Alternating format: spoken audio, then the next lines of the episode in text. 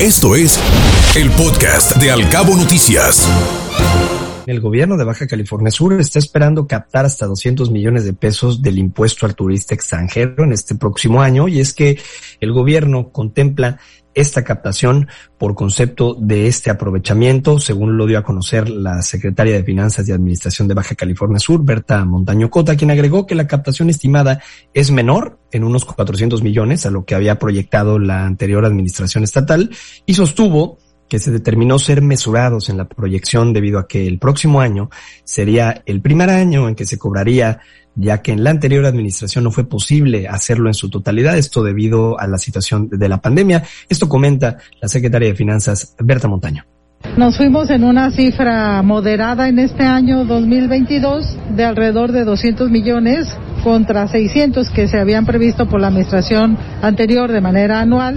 ¿Y por qué nos fuimos así como que tan mesurados? Pues porque sería el primer año de implementación de este aprovechamiento que no es sencilla la implementación entonces pensamos que este año se puede consolidar y ya el siguiente quizás tengamos una meta más alta. La secretaria de Finanzas y Administración de Baja California Sur, Berta Montaño, reconoció también que el cobro de este aprovechamiento no es fácil, por lo cual actualmente se encuentran revisando los detalles técnicos y operativos para agilizar el cobro de esta contribución.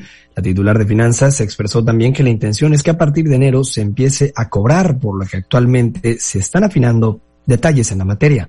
Hemos estado trabajando en reactivar el cobro de este aprovechamiento que en realidad no se pudo implementar eh, por tiempo consolidado en la administración anterior. Hemos estado haciendo las eh, revisiones técnicas, eh, sobre todo operativas, Hemos estado platicando con los empresarios y ahí vamos, eh, pensamos que lo vamos a poder echar a andar a partir del mes de enero.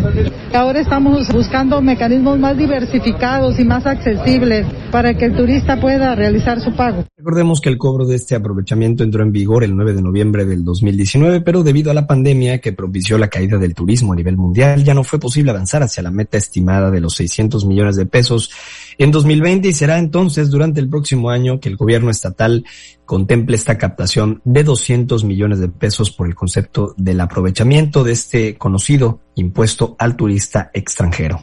Te acercamos a la noticia veraz y oportuna a través de todas nuestras redes sociales. Encuéntranos como Cabo Mil Radio, Al Cabo Noticias y Cabo Mil News.